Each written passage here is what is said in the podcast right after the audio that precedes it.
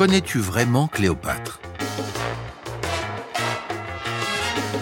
Tu as sûrement déjà entendu parler de Cléopâtre. C'est l'une des femmes les plus célèbres du monde. Mais sais-tu qu'elle a eu une vie extraordinaire? Son histoire, elle ressemble à une série. Ouvre grand tes oreilles, je vais te la raconter.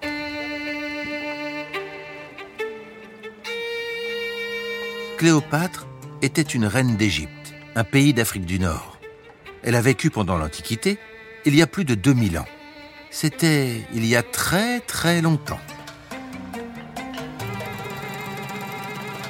Peut-être que tu connais cette reine grâce à Astérix et Cléopâtre. C'est une BD rigolote qui a été adaptée en dessin animé.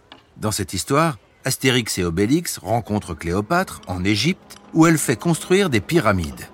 Mais en réalité, elle n'a jamais fait ça. Les célèbres pyramides égyptiennes ont été construites des milliers d'années avant sa naissance. Souvent, quand on parle de Cléopâtre, on commence par décrire son nez. On raconte qu'il était long et particulièrement beau. Est-ce que c'est vrai? Eh bien, en fait, on n'en sait rien. Ce n'est qu'une légende. Ce qu'on sait en revanche, c'est que Cléopâtre avait un sacré caractère. Elle était intelligente et très déterminée. Son nom complet? Cléopâtre VII Philopator. Elle naît en 69 avant Jésus-Christ dans une famille qu'on appelle les Lagides. Il s'agit d'une famille royale qui règne en Égypte à cette époque et qui a des origines grecques. Cléopâtre aime beaucoup son pays. D'ailleurs, c'est la première de sa famille à adorer des dieux égyptiens et à apprendre la langue, ce qui lui permet de parler avec son peuple et d'être proche de lui. Quand son père meurt, Cléopâtre a seulement 17 ans. Son petit frère de 10 ans, Ptolémée, devient alors le roi. Comme le veut la tradition de l'Égypte antique, Cléopâtre se marie avec lui, et c'est ainsi qu'elle devient reine. Avec ce pouvoir, elle veut essayer de donner plus de grandeur à l'Égypte. Mais son frère l'écarte rapidement du trône. Oh, mais ne t'inquiète pas, elle ne va pas se laisser faire. Cléo n'a pas dit son dernier mot. Elle sait que, pas loin de son pays, il y a le plus grand empire du monde, l'Empire romain. Et qui est le chef des Romains? Un indice. Il s'appelle Jules. Oui, oui, c'est bien lui, Jules César. Tiens, tiens, peut-être qu'il pourrait aider Cléopâtre. Jules César rêve de dominer l'Égypte. Un jour, il décide d'occuper ce pays avec son armée.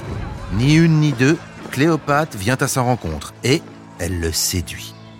César tombe amoureux d'elle. Il la remet sur le trône et lui accorde bien plus de pouvoir qu'à son petit frère Ptolémée. Mission accomplie pour Cléopâtre. À partir de ce jour, elle dirige l'Égypte, mais de loin, car elle reste la compagne de Jules César. Pendant quelques années, elle vit avec lui dans une belle villa à Rome, la capitale de l'Empire romain. Ensemble, ils ont même un bébé qu'ils appellent Césarion. C'est mignon comme nom, tu trouves pas? Alors que tout allait bien pour Cléopâtre, catastrophe. En 44 avant Jésus-Christ, César est assassiné. La reine d'Égypte doit s'enfuir avec son fils et retourner vivre dans son pays. L'Empire romain, lui, a de nouveaux chefs, Marc-Antoine et Octave, qui ne s'entendent pas très bien. Marc-Antoine gère la partie orientale de l'Empire. Il est très puissant, et Cléopâtre sait que pour protéger l'Égypte, c'est avec lui qu'elle doit s'allier. Sinon, il pourrait décider de prendre le pouvoir de force dans son pays.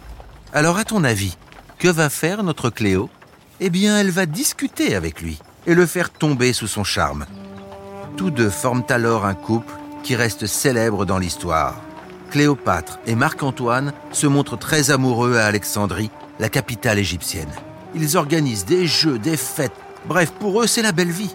Ensemble, ils ont trois enfants, deux petits frères et une petite sœur pour Césarion que Marc-Antoine traite comme son propre fils. Pendant plus de dix ans, Marc-Antoine vit avec Cléopâtre en Égypte. Il lui offre même des territoires qui appartiennent normalement à l'Empire romain. Et ça ne plaît pas du tout à Octave. Celui-ci voudrait bien chasser Marc-Antoine et diriger l'Empire romain tout seul. Aïe, aïe, aïe, aïe, les ennuis commencent.